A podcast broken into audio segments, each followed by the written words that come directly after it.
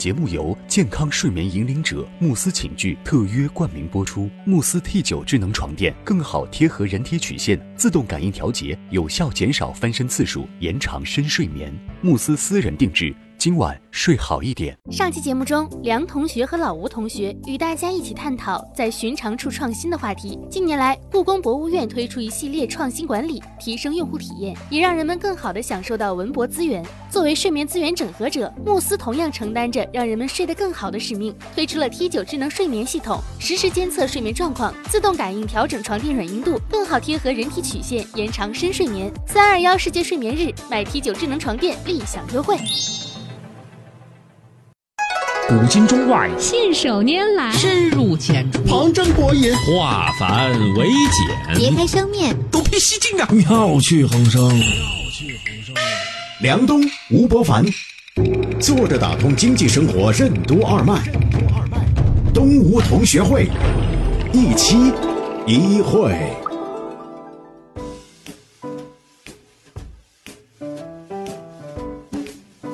作者打通经济生活任督二脉，大家好，欢迎收听东吴同学会，我是小梁，对面是老吴，老吴你好，大家好。最近好像大家又开始蠢蠢欲动了，金浙之后股票涨得厉害，金浙嘛，金浙就是虫子都出来了，蠢蠢欲动的存 子，连我老婆都说来给个 number，不是你天天看各种股票信息吗？给个 number，给个号码，这是典型的股市出现疯狂躁动症的情形。大概在二十年前，我在香港的《信报》上就读过一个专栏作家写过一篇文章。他说：“当你旁边那些从来不关心公司业绩、也不关心业务的人，突然跟你说来给个 number 的时候，给个号码的时候，事情就变得很糟糕了。”我说。你能不能花点时间去想一想那些真正的投资者是怎么思考问题的？不不不不不，我就是投机，你给个 number，强硬。所以呢，我还是希望借由这个时间呢，跟大家一起探讨一下，就是到底巴菲特这样的价值投资者是怎么思考问题的。最近我在我老吴这里看篇文章啊，讲述这个巴菲特呢如何是严格的遵循自己的优先级，以及如何把事情简单化。比尔盖茨为什么有时间一年看一百本书？巴菲特为什么能每天拿出五个小时来阅读和思考？为什么说空闲时间从来不会自动出现？怎样才能杀死繁忙，保持一种高品质的简单状态？欢迎收听东吴同学会，本期话题：杀死繁忙。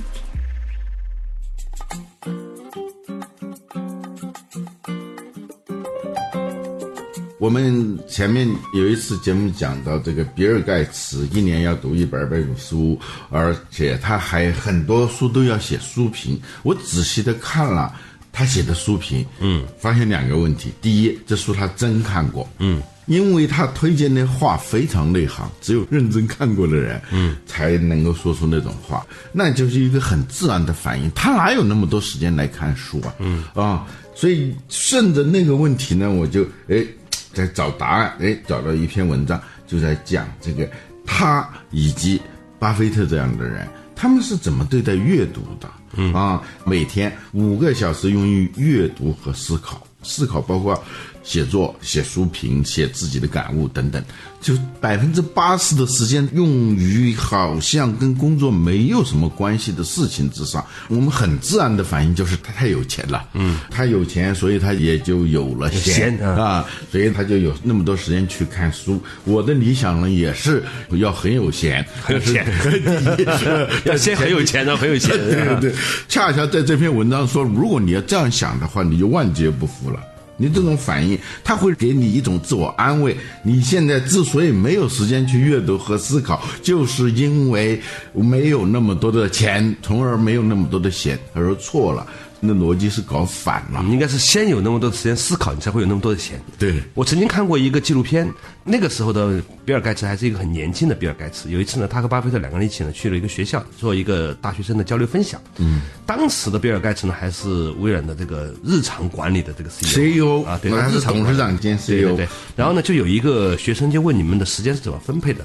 那巴菲特呢就掏出了个小本儿，他一年的东西呢也就在那个小本儿上面。嗯。而比尔盖茨呢说你得问我秘书，他的时间。呢是按分钟来计算的。嗯，看来呢，这个近朱者赤，近墨者黑呀、比尔盖茨呢是这些年来跟巴菲特在一起很长时间，他从他身上学了学很多嗯。对，嗯。嗯，曾经有各种的段子说地上有五百美元，嗯，比尔盖茨该不该去捡啊？后来答案是不该去捡，嗯，因为弯下腰啊，然后去捡放口袋里多少秒，然后按照他的身价来说呢，这个时间他是可以挣到更多的钱的。所以就，嗯，那你想想，如果按照减五百美元的时间都没有，你去读一本五百页的书，嗯，那个成本太大了。但问题就是倒过来的，嗯。嗯，我自己前两天有个体会，就一天当中啊，你觉得很忙很忙，但是你仔细想想，你这一天当中有哪五个小时是必不可少的忙呢？嗯，我前几天有一个企业让我自己都觉得很冲击啊，就约好了一个人下午，结果他呢放我鸽子啊，说临时有事来不了。呃，因为我把别的事情都给推了，这个时间反而是一个空白了。嗯，我正好是有一本书一直想读，一直没有时间，所以那天下午我就把那本书读完了，还把它相关的两本书，同一作者的也大致翻了一遍，而且我自己觉得那天那个下午特别有收获。再一想，如果他来然后一看，才过了四个小时，还有一个小时。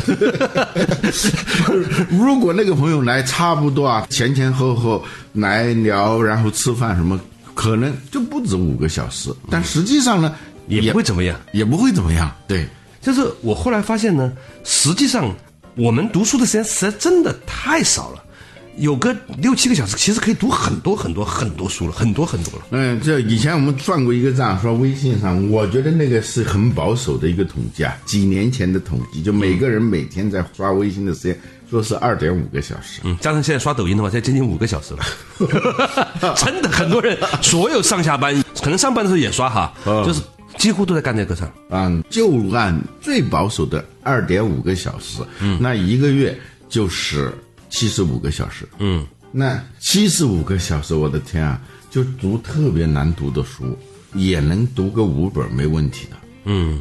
嗯，除非是那种专业教材，那不行，嗯，就是有相当的专业化，呃，当然你要有一定基础，读五本到十本都是没问题的，嗯，但是这篇文章他这篇文章他讲的啊，它不仅仅是阅读不是阅读，他讲的是那个所谓的空闲时间到底是什么来的？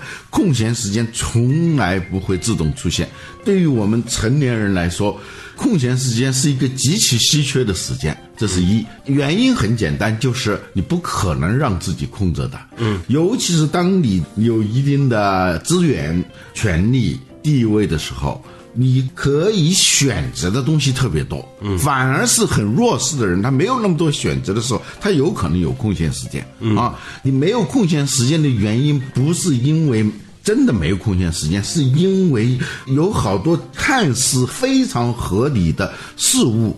像潮水一样的向你涌过来，每天都是如此，而你又既无删除的意识，也无删除的方法，所以就每天你就陷入到这种根本找不到空闲时间，反而是觉得永远处于时间匮乏的那种状态。嗯所以选择主动的拒绝，甚至是需要一种勇气和决绝的，而且是需要很大的决心的。对，两个就是还是那个东西，态度就是愿力，这个态度要极其坚决。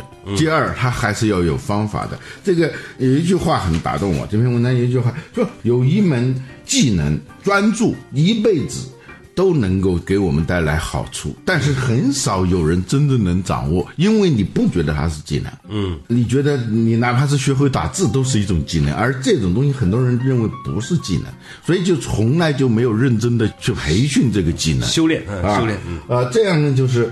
由于这个基本技能的缺乏，就会导致你一辈子在你的资源分配上出现结构性的漏洞，而结构性漏洞那就麻烦了。哎，吴老师，你在看完这篇文章的时候，你的第一反应会不会是说你的技能是什么？我就是忽然觉得我没有这个技能。他说的技能，第一个啊，任何技能都是要有流程的。对你只要说这是一个技能，它都有章法、对正脚流程的。对我发现我以前没有这个流程。嗯啊，比如说他举了一个例子啊，就是巴菲特给他的私人飞行员叫弗林特吧，跟他说。你列出二十五项你觉得该做的事情来，嗯嗯，你就列吧。一般来说你是可以列出来，大的、小的，有的是方向性的，有的是事物上的。嗯比如说我鞋油该买了，嗯，这你也可以写。然后完了这个二十五项以后呢，他再给你第二步，嗯，你如果都做不了，你只选出五项来，是哪五项啊？这是第二步，第三步。你把这做不了的这个剩下的二十项当中，你要列出一个你绝对不应该去做的事情，嗯，就是有时间都不会做的事情，你再列出一个清单出来，嗯，因为什么？他有个说法很有意思，有很多事情是披着羊皮的狼，嗯，就是他看上去好像是有用的，很很有意义的啊、其实不仅无益，反而是有害的那些事情。比如说，有一个人他就收购一家公司的时候，关键的那些东西他不看。尽职调查什么，这个你收购一个公司，关键东西你一定要看的。但是呢，他就觉得太麻烦，实际上潜意识当中就是犯懒。嗯啊，那他觉得呢，投资不就是投人吗？嗯，就跟这个被收购公司的这个 CEO 聊天儿他觉得这是很重要的，所以他就特别享受这种聊天。你想想，你是资方，人家是不是处于这种跟你要钱的这种地步，委身投靠你的那个态度还是很好的，然后你会很舒服的这种感觉。每次你都会去免费享受无数的谄媚，无数的经过精致包装以后的那种，你自己一点都不觉得是阿谀奉承的东西，所以就很爽。他就越来越多的时间就用在没事了就去跟他去聊天去，而真正应该做的事情没有做，而且这还有一个很有意思的，他认为这样做了就那个东西就可以替代了，所以这就是典型的披着羊皮的狼，就这样的事情啊，就是他看上去是这个好像有用的。其实是没用的，最重要的是，他会耽误你做真正有用的事情。嗯嗯呃，这就涉及到一个问题。其实，当我们在列出这二十五项工作，然后呢，把其中的二十项都拿出去，看清楚自己到底要做哪五项的时候呢，它是一个关于自己内在真实的、真正的价值观的一个提炼。就是很多人吧，其实都以为自己有价值观。其实什么叫价值观？价值观就是你真正相信的东西，你真正相信有价值的东西。但是有一天呢，我真的问很多人的时候呢，其实很多人都不知道自己真正相信什么东西有价值的。稍事休息，马上继续回来。坐着打通经济生活，任督二脉，东吴同学会。为什么说专注是一种技能？什么是体系化的抗干扰能力？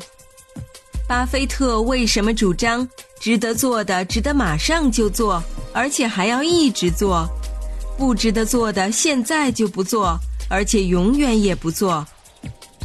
欢迎继续收听东吴同学会，本期话题：杀死繁忙。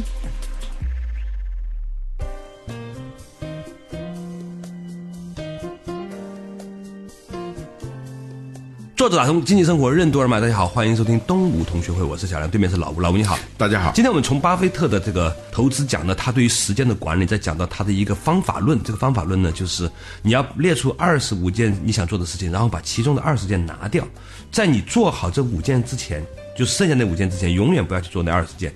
这个时候呢，其实背后隐含着一个东西，就是你到底。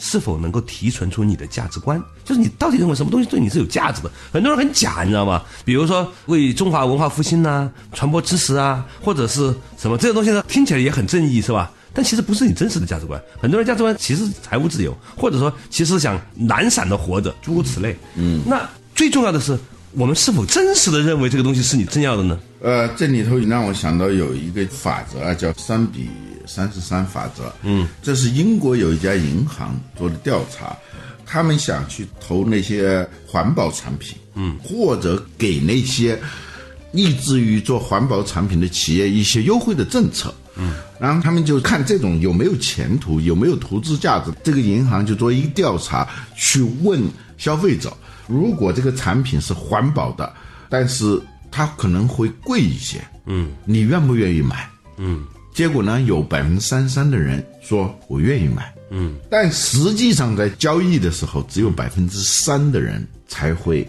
买那个产品，就是你掏真金白银的时候，那个时候是真正的价值观。嗯，你如果是说说而已，不付出代价，不在那种就是没有别的选择的时候做的那个选择，你往往你自己还相信你是那样的。对，很多人都不是真正知道自己有什么真正的价值观。嗯，就你愿意为这个事情真正愿意买单的。对，所以你为什么说要面死而生？就是说，只有在你的资源有限的情况下，而且容不得退缩、容不得回避的情况下，你做的选择啊。如果只剩下三天活，你要做哪几件事情？嗯，没有人会认为专注不是一个好的事情。嗯，但是。它并不是一个真正的你真容易做到的啊，容易做，就是你愿意在只有很少的资源的情况下要做的那件事情，那才是你真正要做的。所以专注它是一种技能，它是内心里头觉得极其重要。第二，它是有流程的，然后面对各种各样有可能让你放弃专注的那些诱惑。你有办法去降服它的东西，嗯，你如果没有那种降服各种看似有用、像吸血鬼一样的来吞噬你的时间资源、你的智力资源的那些东西，你不把它给灭了，就像打游戏的时候那些小鬼儿，你不把它给灭了，那专注是个笑话，嗯，所以它真的是一个技能啊，这跟学英语是一样的。啊，学英语是最浪费的产业，原因就是它是基于一个。伪价值观，或者基于一个伪意愿，他说英语很重要嘛，嗯啊，但是第一，他并不是真的认为它重要，嗯嗯，就是您到最后你只能会选他一个的，是不是啊？常常不是。第二呢，是没有一套流程制度，最后变成一种习惯。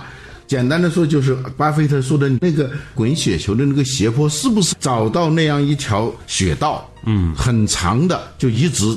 能滚下去，所以我们起心动念一动，然后，呃，这个血泊都算不上，那个雪道可能有两米，哦，你应该就是两千米、两万米。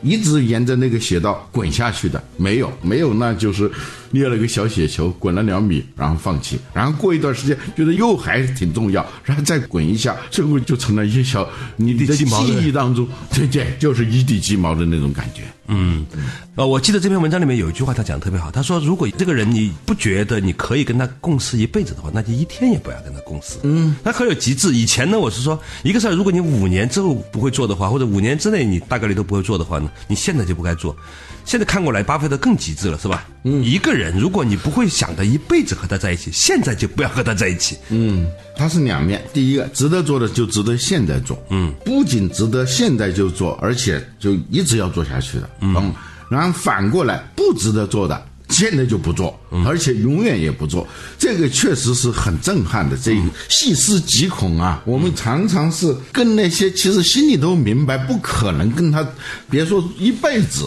一年都不会的那样的人在共事的时候，这事儿肯定做不成。嗯啊，就是临时，哎呀，着急找几个人，反正到时候再说。嗯，就这样的，他肯定是做不成的。嗯。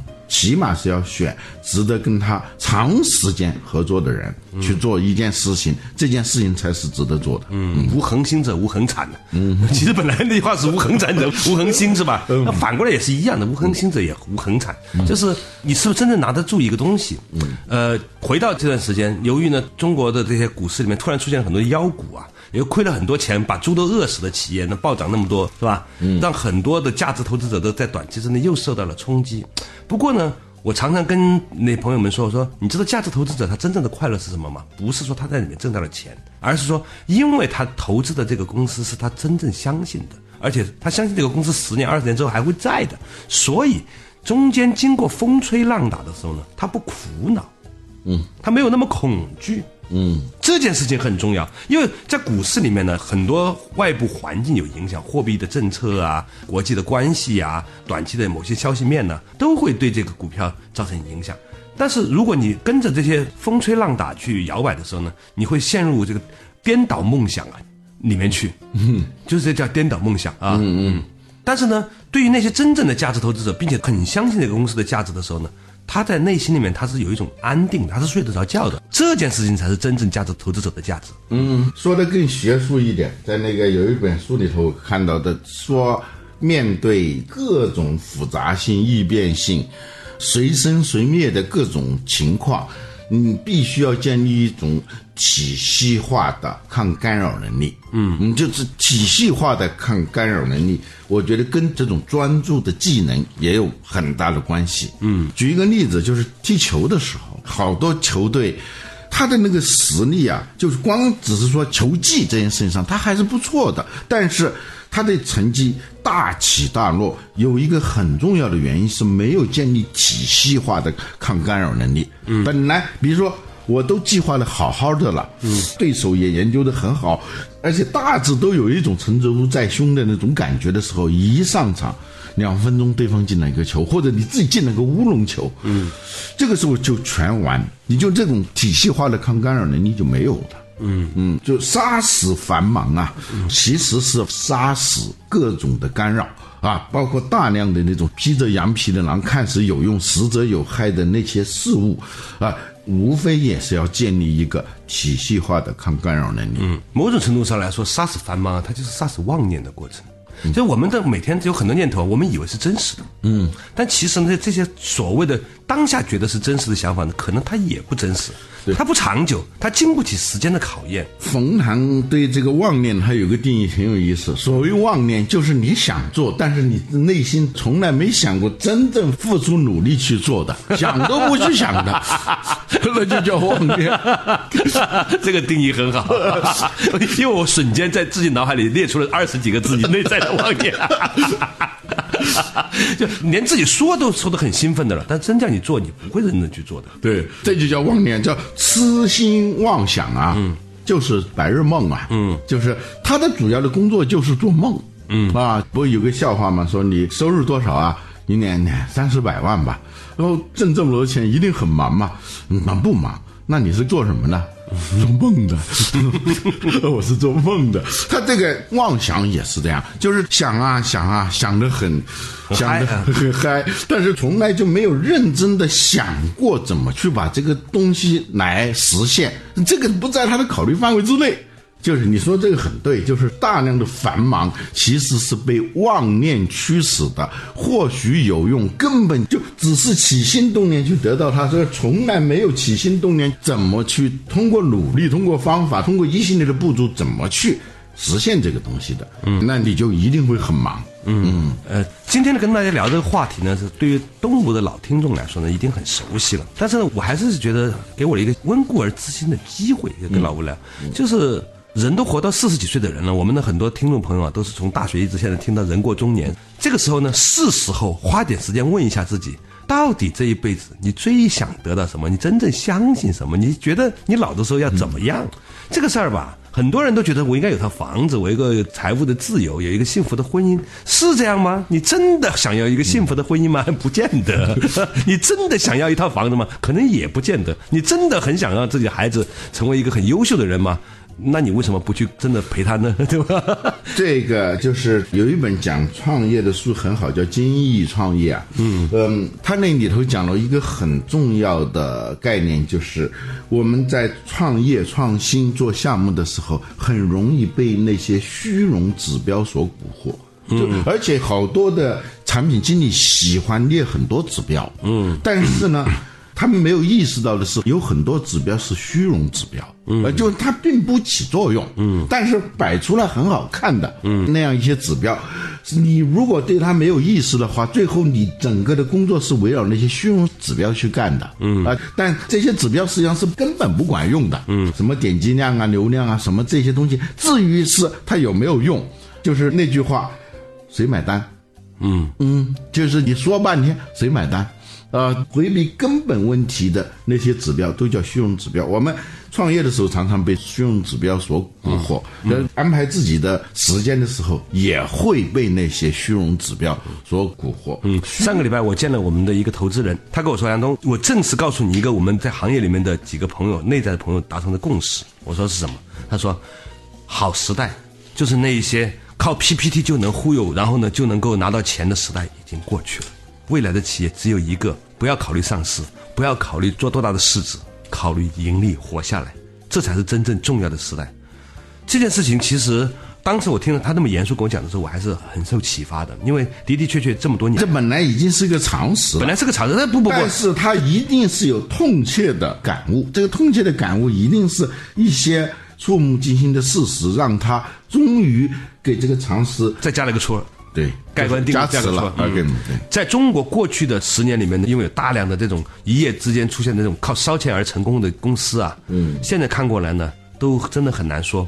呃，有一家很著名的这个做二手车交易的这个公司，之前呢还挺大的，是吧？嗯，突然一夜之间呢也说要裁员了，或者面临很大的问题。哪怕在今天在场面上我们看见的这些已经大到很大的互联网公司，嗯，你都不能说它三年之后会怎么样。嗯，三年之后你都很难说。所以呢，活下去，活出有正向现金流啊，活得让这个公司能够持续运转，可能是一个非常重要的价值观。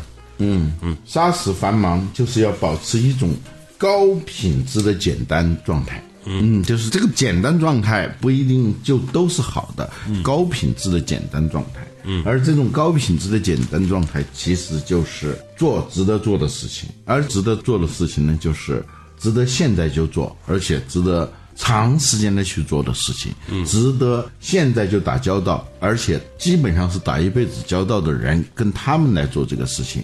反过来的是，不值得做的事情，就是立即一刀两断，而且永远不再碰的那些事情。如果有了这种快刀斩乱麻的决断和技能，繁忙就会杀死。繁忙一杀死，特别轻松啊，就是那种有点像那个电脑重装系统以后那种快感。嗯，是的，所以呢，在结束之前呢，再提醒大家一下，这个很简单的方法，列出二十五件事情，随便讲你想做的事情，然后删掉二十件，在剩下五件，在这五件事情真正做好之前，那二十件都不要碰，你就会突然发现生命品质得到了极大的提升。好，感谢大家收听今天的东吴同学会，我们下期再一期一会。